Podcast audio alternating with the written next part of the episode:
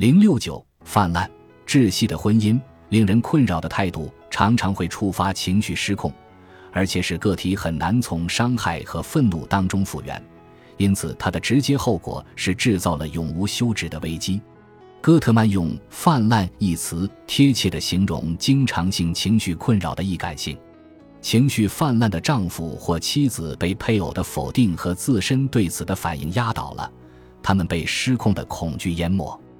这种人无法正常的听取意见或头脑清晰的进行回应，难以组织思路，只能以原始反应行事。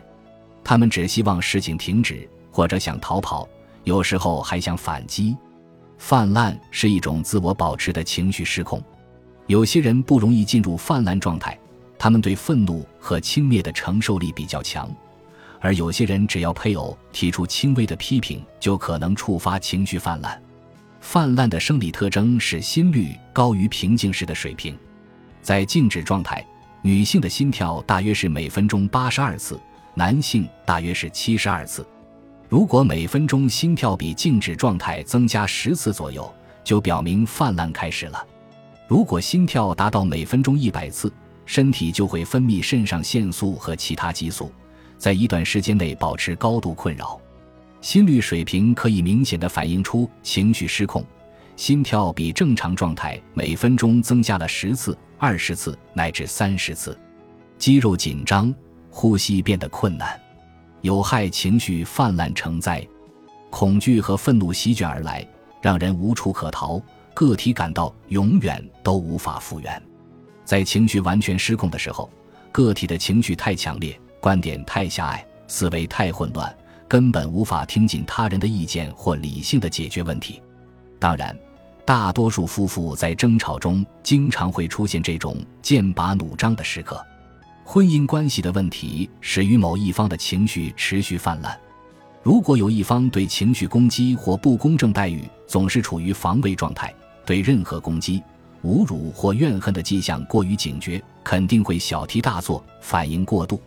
如果丈夫处于这种状态，妻子只要说“亲爱的，我们需要谈谈”，丈夫就会想他又准备挑起战争了，从而触发情绪泛滥。从生理唤起中复原会变得越来越困难，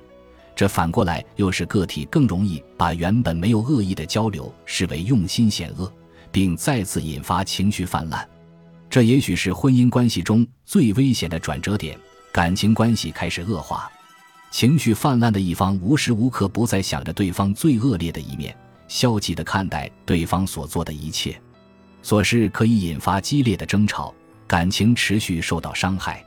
由于情绪泛滥本身破坏了解决问题的所有尝试，渐渐的，情绪泛滥的一方开始把婚姻中所有的问题都看得过于严重，无法修复。